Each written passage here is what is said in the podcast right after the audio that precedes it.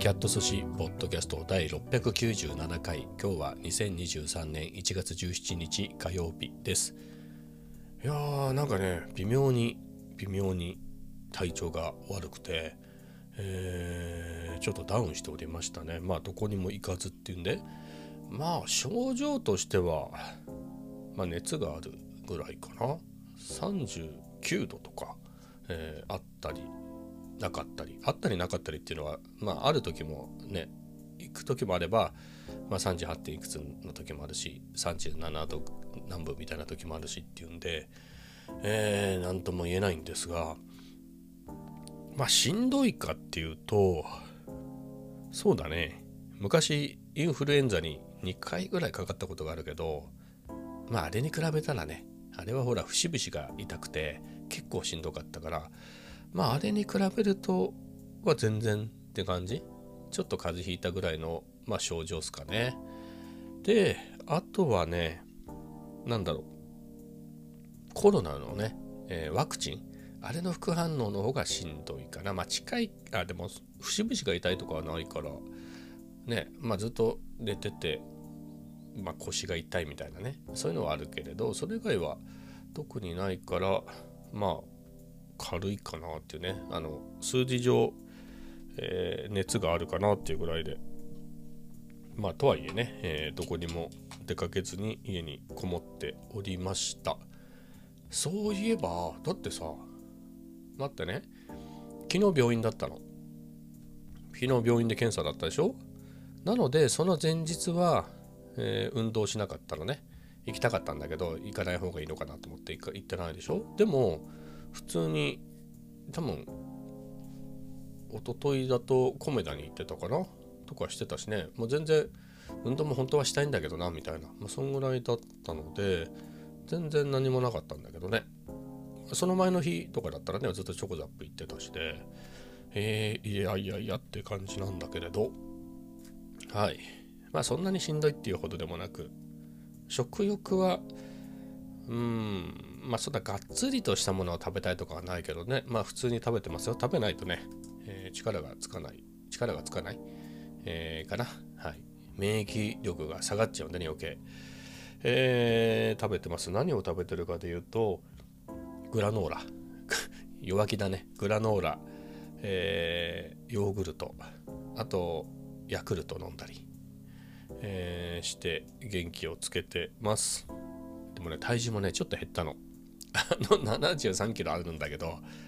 72. 点いくつになってたね。さすがに、えー、節制してるんでね。別に全然食べてないとかじゃないからね。あのちゃんと食べてますよ。あの薬飲むためにもね、えー、普通には食べてるんで、まあでも、がっつりっていうのはね、食べないから、それだけでもだいぶ痩せるなと。これをきっかけに、えー、大きくダイエット羽ばたいていきたいなと思っています。で、もうだってほらどこにも行ってないからさもうこれで引っ張るしかないんだよね今日ね話題が。で行きますと昨日病院に行ってあのまず検査してね検査してその結果を受けて、まあ、一応診断な診察なのね定期の。でさっさと検査だけしてもらって、えー、あの病院でね待ってるのめんどくさいから意外と待たされるのねあれ。で、えー、ルフランでね朝ごはん食べたりしてしながら待ってたんだけどその時確かになんか眠かったの。でも前の日もちょっと寝不足だったんでそのせいかなとは思ってたのね。で結構ルフランで寝てたりしたんだけどあれが体調悪かったのかね。でルフランではコーヒー飲まずでその後診察終わった後帰ろうかなと思ったけどサライボ行ったんだよね。サライボ行ったけどそこでは普通にコーヒー飲んではい。なのでその段階ではまあ割と普通だったかな。だから家に帰って夜ぐらいに向けてかな。急激に調子が悪くなってきて、えー、そういうわけでチョコザップには行ってないと。もうこれ以上は引っ張れないんで、えー、次の話題に行きますか。あれね Mac の新しいのが出たんですね。M2 MacBook Pro と Mac mini が出ましたね。えー、まあどうせ高いだろうし、今ね、M1 の MacBook Air を使ってるんだけど非常に満足してるんで、まあ、買う予定は全然ないんだけれど出たなと、はい、ところですね。いやこれのね何が難しいかってまあ今ねアップルシリコンって言われてて、えー、この M1 僕が使ってる M1 っていう CPU があり、えー、M2 っていうのがね今出てるんだけど M1 っていうその無印の M1 の他に M1 Pro、M1 Max みたいなやつがあるのよ。もっと高い性能がいいやつがあって。でも順番からいくと無印が出て Pro Max は一緒に出てで M2 が出るってなるわけね。M2 の無印が出るわけ。そこの段階でいくと M2 の無印よりはいろいろ持った M1 Pro とか M1 Max の方が性能がいいはずでその辺がね微妙に、えー性能なんですかななんだろう名前はこっちは新しいけどみたいな、えー、微妙な感じがするんだけれどやっとこね M2 のプロとマックスが出たんですっきりしたんじゃないかなと思いますけどね。あれね M1 僕が M1 のエアを買った時ってギリギリもうプロとマックス発表されてたのね。発表されててどうしようかと思ったんだけどどのモデルかでちょっと悩んだの。え、ー、と僕の20万ちょっとぐらいで買ったんだけれど、えっ、ー、とプロの最小構成だとあの当時値段がね一段安かったんだよね。途中で値上げ値上がりしたんで、えー、で24万ぐらいで買えたの。でその時にその最小でいいのか、えーまあ、特にメモリね16ギガでいいのかやっぱり24にすべきなのかみたいなところでちょっと答えが分かんないなと思って。まあ結局今16ギガあの M1 のえー、M1 の、えー、無印の M1 のね、えー、メモリの最高が16ギガなんでそれになってるんだけれどまあどっちにしていいか分かんないしその時点だとえっとね息子が今学校に行ってるんだけど学校に行ったらこれ Mac を息子に渡そうかなと思ってたんで、まあ、安いやつでいいかなみたいな。でで後でね自分でいいやつ買おうと思ってたんでで結局え息子の学校は Windows のこれ買ってくださいみたいな指定が来てえ Mac を渡せなくなっちゃったのでそのまま使ってるっていう次第なんだけれど。うんね。だから M2 もどれがいいんだろうね。まあ現実的にまあ正直なところ今僕 M1 の Air でしょ？M1 の Air より M2 の Air の方がいいけど買い替えるほどかってって言われたら、まあ、人によるよね。多少なりともあの性能は上がってるからそっちの方がいいと言えばいいんだけれどモニターも良くなってたんじゃなかったっけ M2 のやって、えー、っていうのもありだけれど、まあ、またもう1個ぐらい待ってもいいかなみたいなのがね。でいくと、まあ、僕の M1 なんでそこから M2 のプロとかだったら結構性能差出るかなみたいなね。そこはちょっと興味があるんだけれど具体的にその性能が今いるかっていうとそうでもないのね。割と重めの、えー、処理はしてると思うのよ、えー、動画もね 4K で撮った動画をね、えー、編集してる編集してたりするんで。とはいえそれをマルチカムでねあのその 4K の動画を、え2つ3つそれを合成したり切り替えたりみたいな処理をしてるわけではないからそういう意味では比較的軽いっていうかやっぱり M1 はね結構性能がいいですからね。ねでいくと十分かなみたいなところもあって、まあ、特に不満がないんですよね。はい。えー、ということで会話しないんだけれどはい結構周りはねあれまあ人それぞれなんだけどなんかそんなに毎回買い替えるモチベーションが僕にはないんだけれどうまくメルカリなんかに売るとそんなに足さずに最新のが買えたりする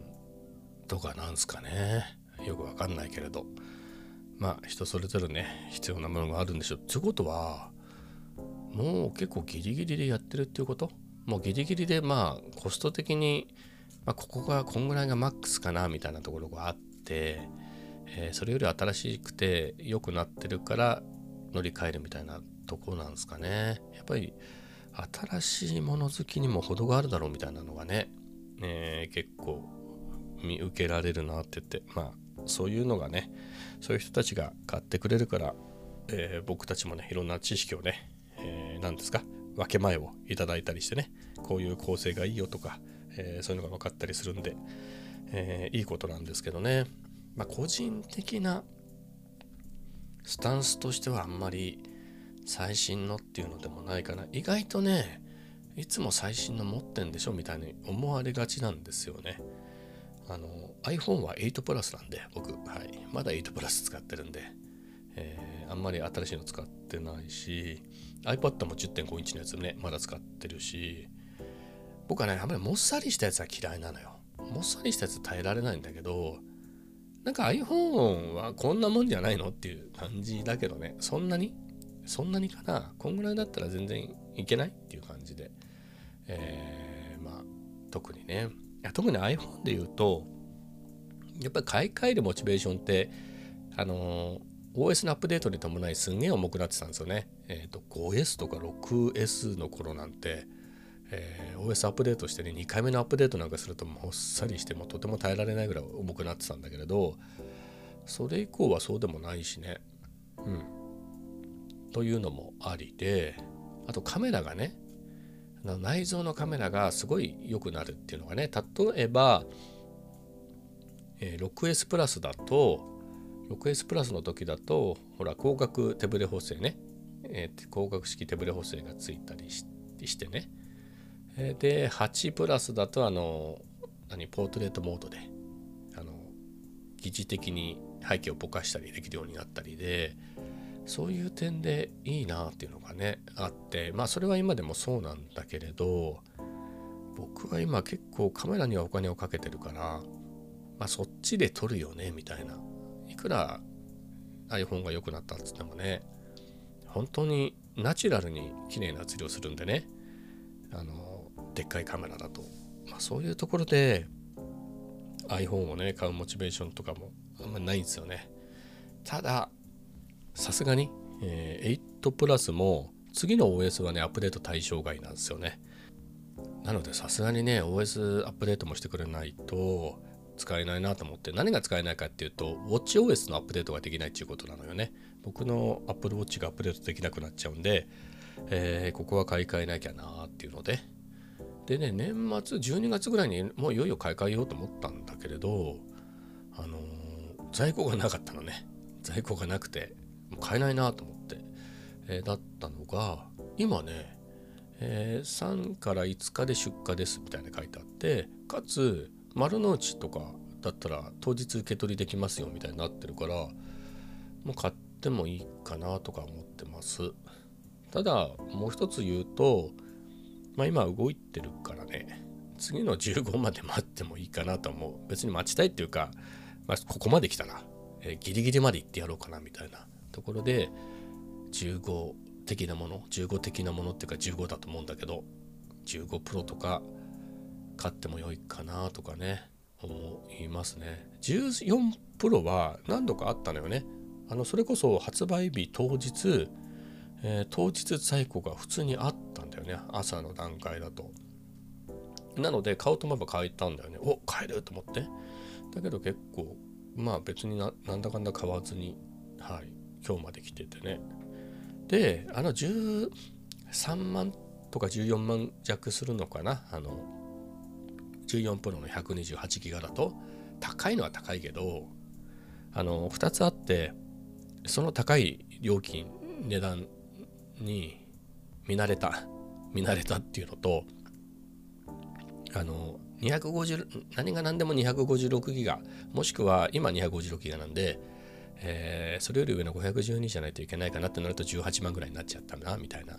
でそこがネックだったんだけどもう iCloud なんとかのプラス iCloud プラスあの2テラに契約したんで全然余裕だなと思って128ギガでもいけんだろうっていう風になったので、えー、まあそっちにねそうすると512が128は結構差が出るでしょ？13万いくらって意外と安いななんて思うようになって。あとはこのいよいよ iPhone 買い替えなきゃっていうことでカメラ関連ちょっとねいろいろストップ自分なりにかけてるんですよ、えー、ちょっとしたレンズとかね、えー、10万ぐらいのあったとしてもいやこれ買うんだったらそろそろ iPhone 買った方がいいんじゃないかみたいな。でいくともうなんつうの？iPhone 積もり貯金みたいな感じ？違う？合ってない、えー、このレンズを買ったつもりで貯金していくと iPhone 代ぐらいになるねと。24mm の 1.4G マスターとか。そもそもで言うと35の 1.4G マスターにしようかなって悩んだけど1.8の方にしたからそこで結構89万浮いてんじゃないのとかね、えー、で、えー、ピコ4ね。あのヘッドマウントディスプレイ。あれいいなと思ったけどあの5万のやつ買わなかったでしょ？ATEM ミニ3万円も買わなかったでしょ、えー、キークロンの K8 プロもあれ2万のやつあのキーボードも買わなかったし、えー、ネイティブインストゥルメンツのなんだっけマシン MK3、えー、あれも買ってないからね6万浮いたね。みたいな感じで。結構ねそう考えればそういうわけわからないものを買ってしまうんであれば iPhone でいいかなということでね、まあ、結構、まあ、ありだなみたいな感じになってます。ただ結構ほら円高にまたなってきたじゃない？どっかで安くなんねえかなとか。もしくは15の時はもうちょっと為替を反映してね。また新たなちょっと円高の為替に合わせてちょびっと安くなったらいいななんてね、えー、思ってるのでまあ悩みですね。ただねこれが結構ネックはネックなんですよ。何か散財するにも、えー、それよりも iPhone 買った方がいいんじゃねえの？いい加減ポンコツだからみたいな、えー、のがあっていろんなのが滞っちゃってるんですよね。あのいろんなもののアップデートが。それ買うならまず iPhone 買えようみたいな。えー、ちゅうこともあって。まあでも iPhone って何がしたいっていうのもないんだけどね、えー、まあ、そんな感じであれこれね。悩んではおります。えー、で、次の話題でいくと、まあ、カメラの話ね、今度ね、えー、噂になってたね、レンズがね、ソニーから出ました、純正でね、FE20mm70mmF4G ね、すごいね、20mm、広角が 20mm から 70mm までの、もう新しい時代の、えー、標準ズームみたいなのが出ましたね。20mm っていうのは、僕も、えー、20mmF1.8G っていうのを使っててめちゃくちゃいい。えー、でかつまあいろいろちょうどいい使いやすいんだよね動画だと、そういう価格なんだけれど 20mm はね単焦点だけど今度出たね20の 70F4 っていうのはズームなんでね 70mm まで使えるのは、えー、結構すごいなと思いますね。動画で 70mm ははっきり言ってソニーのカメラで 70mm はいらねえかなって感じなんですよね。70mm で撮っても手ぶれを抑えられないだろうみたいなえー、手持ちだと。っていうのが僕の考えなんですけれどでも写真って考えたらね70まで使えたらいいんじゃないですか？だって標準ズームって。標準ズームね。2470が、え、定番ですからね。そこの70までっていうのをカバーする。しかも 20mm からっていうのはかなりすごいなと。でフィルター径が 72mm で重さがね500ギリギリに切ったぐらいでえー、なんですよね。まあ僕の感覚からすると、まあスペックからしたらちっちゃいんだけど、まあないなっていう感じのあれなんですけど、えー、でもすごいね、ソニーはそういうのをやる余裕があるっていうのがね、えー、すごいなと思いますね。他のメーカーも出せなくはないけど、スペックだけで言うと、やっぱりマウントがでかい分、大きくなって重くなっちゃうんだよね、どうしても。そこが、まあ、マウントが大きい分、マウント系がね、大きい分、えー、より写りをよくできやすいんだけれど、えー、まあ、そこもバランスでね、まあ、ソニーはマウント系が比較的小さい分、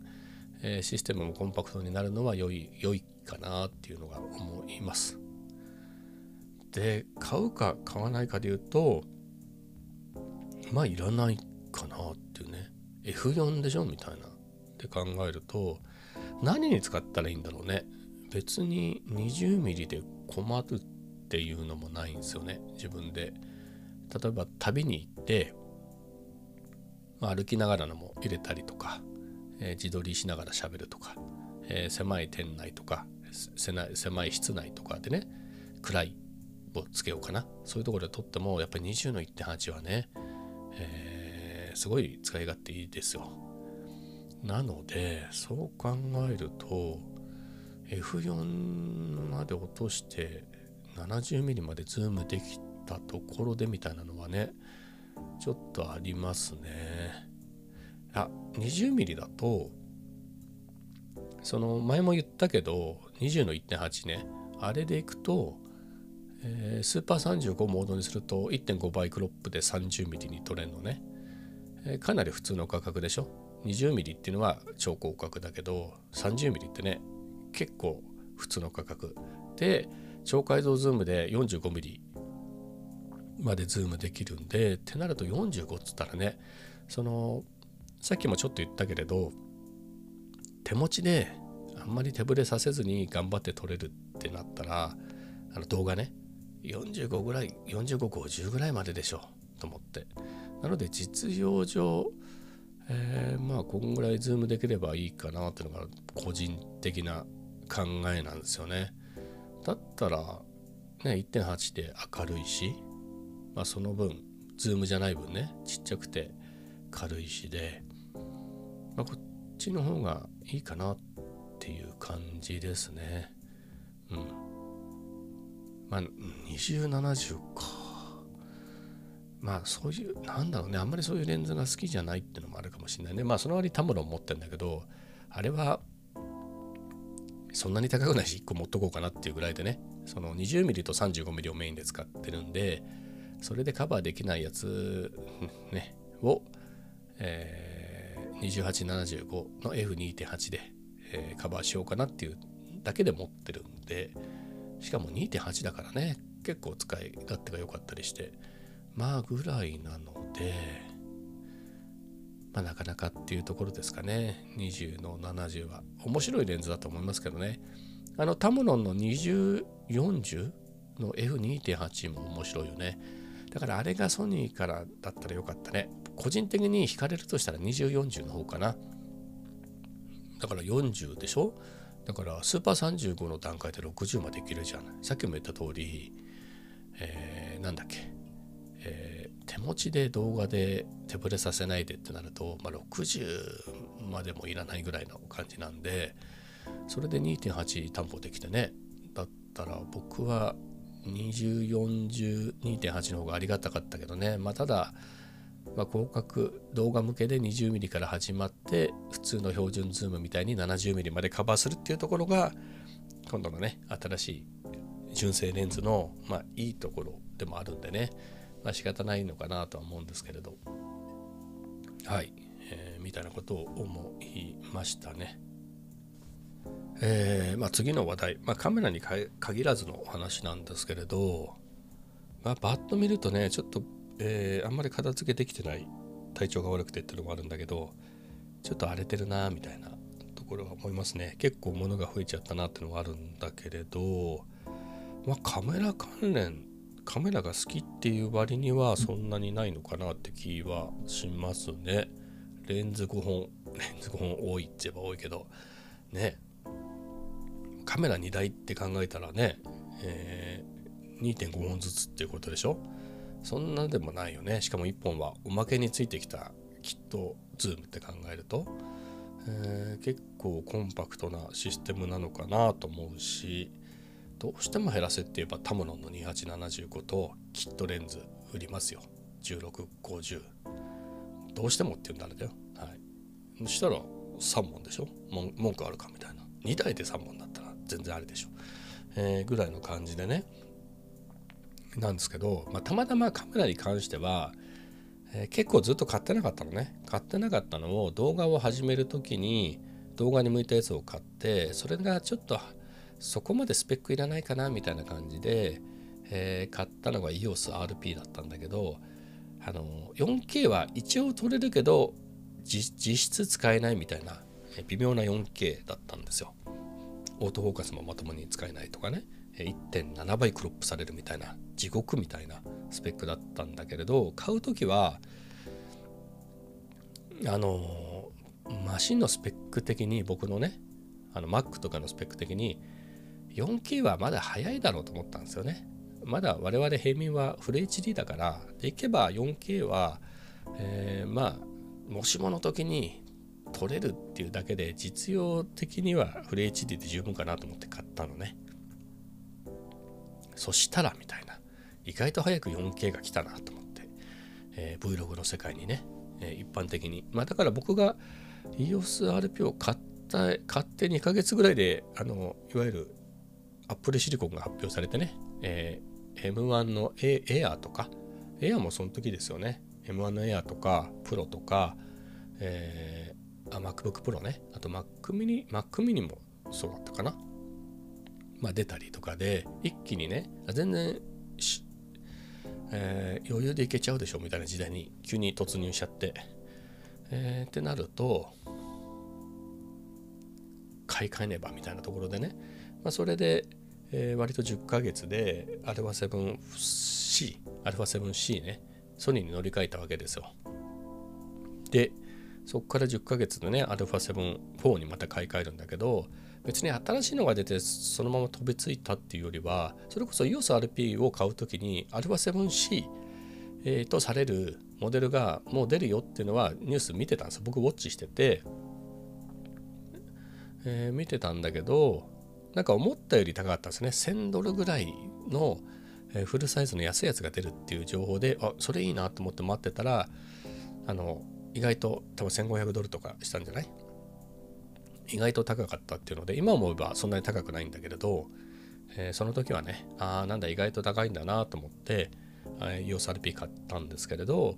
まあ、さっき言ったような理由で α7C を買って、それで使っていくうちに、あのカタリストブラウズのねあの手ブレ補正がすごく良くて、えー、すごく便利でねよく効くしいいなと思ったんだけれど言うても後処理だからあれをかけるのって結構手間なんですよね、えー、だからちょっとね手軽に、えー、使いたいそういう効果を使いたいっていう時に、えいちいちねそれつどつどやっていかなきゃいけないしそのやった後にその処理をした後にね、散々時間かけて処理した後に、これ、このクリップを使うか使わないかを選ばなきゃいけないみたいなところがあって。でいけば、アルファ7-4はね、アクティブテーブル補正がついてるしで、そっちの方がいいなと。えー、で、うだうだね、アルファ 7C 使ってるよりは、買取価格も高かったし、まあ、それで、アルファ7-4に買い替えたんですよ。でその後でいくとソニーのそこそこめぼしいカメラでいうと FX30 と α7R5 が出てるけれど、まあ、別に必要なものは α7-4 に入ってるから、まあ、全然欲しくないっていうか全く必要ないっていうかな感じなんですよね。α7R5 ってまあなんか ゴミ取りが超音波になってだいぶ α7-4 より効くようになったとか液晶がなんだか凝ったやつになってるとかね、まあ、あの EVF とかも、えー、質もいいしね。あとは何だろう。手ブレ補正がねだいぶ、えー、効きが良くなってたりとかまあいいところはいっぱいあるんだけれどまあ別にみたいな感じですかね。そこまで困ってないかなっていうねなんですよ。で FX30 はまあ使い方にもよるんだけれどだからめちゃめちゃ長回ししますよと 4K で長回しして撮りたいんですと止まらずにっていうんであれば FX30 はねあの空冷何？冷却ファンを内蔵してるからあれは7-4に比べたら全然安定して撮れるはずなんで良いかなとは思いますね。はい、そこはいいかなと思うんだけどまあ、別にそんなに長く回さないしっていうのであと僕にとってやっぱフルサイズっていう方が魅力なんですよね。写真、まあ、動画の時はまあまああの APS-C でもまあいいかなっていうところなんだけど写真はね特にフルサイズでぼかしたいなみたいなのがあるんでそうなると X30 っていうのはないんですよね。まあすっごいお金が有り余ってて ZV-10 を FX30 に変えるみたいなのはねお金が有り余ってればなくもないかなとは思うんですけれどいや ZV-10 もめっちゃちっちゃいっていうねそれがすごく良かったりするんで AX30 までいっちゃうとねちょっとかさばるんでねアルファ7-4よりはちっちゃいとはいえってなると、まあ、別に、はい、新しいのが出たからって買おうとかは思わないんですよね。レンズしかりであのソニーに移ってきてからでもね例えば1635の F4G とかも出たしあれ結構周りでも買った人いましたねパワーズームのやつ、えー、買ってたしそれこそ Z、まあ、EX30 そのものもね結構周りで買った人多かったし、えー、あとそれ用のね 15mm F1.4G とか1020のパワーズームとか買う人結構いたけれどまあまあ別にみたいなかななんですよね。なので、まあ、出たそばから飛びつくみたいな人もいるんだけれどあんまりその感覚は分かんないんですよね。そんなにギリギリでやってないからなっていうか普段の日常を撮るだけだからね。劇的にちっちゃい、えー、それこそ α7C ぐらいの大きさでもう全く性能的には α7-4 と同じですよみたいなのが出ればあそんだけちっちゃいんだったら、えー、いいかなみたいなのは思うんだけどね。うん。魅力だなとは思うんだけれどあの路線ってどうなんだろうね。あれは 7C いいとは思うんだけどあの時点って結構張り切った α6000 シリーズがなかったと思うんですよ。6600あったけど張り切ってねえだろみたいな。ついてんのかなみたいな。手ブレ補正とか相変わらず古いメニューとかだったんでね。やる気ないじゃんみたいな。でしょ？FX30 はやる気満々じゃないですか。だからああいうのをベースにした、えー、α6000 のあたりが出ればねだって α7C は20万と超え超えてたじゃないあれよりは APS-C でね α6600 って安かったんでまあその光景が出ても今時手ぶれ補正ないのはちょっとどうなんですかねありえないかなって感じなんですよね。って考えるとまあ α6400 的な、 えー、安いやつをねダブルズームで数売るみたいなのはあるのかもしれないけどうんでいくと α7C はね20万とかでしょ α7C2 っていうのが α7-4 ベースで出たとしたらだって α7-3 をベースにした α7C が α7-3 と同じぐらいの値段だったってことは同じにやったら30万超えでしょ手軽じゃないですよね。うん。 FX30 でいいでしょみたいな、もうそこまでいったら。FX30 の方が安いし、えー、かなみたいなね。なので、アルファ7 C 的なものは FX30 とかねそういうのをベースに α6000 とかああいう形で作った方がいいんじゃないですか。いいね。APS-C 用のレンズもできたし。無理やりフルサイズってやってもねあんまり幸せになれないかなみたいなの思いますね。まあそれかもうちょっとねかっちょい感じでねもう30万するから30万するならもうちょっとかっこいいねえ形にしてみたいなのはあるかもしれないですけどね。はい。まあそんな感じですかね。なので意外とその飛びついてはないぞみたいなね。はい、えー、ところを言い訳したかったと。そんな感じです。結構ね喉がきついんで。この辺にしたいと思います。それではまた明日。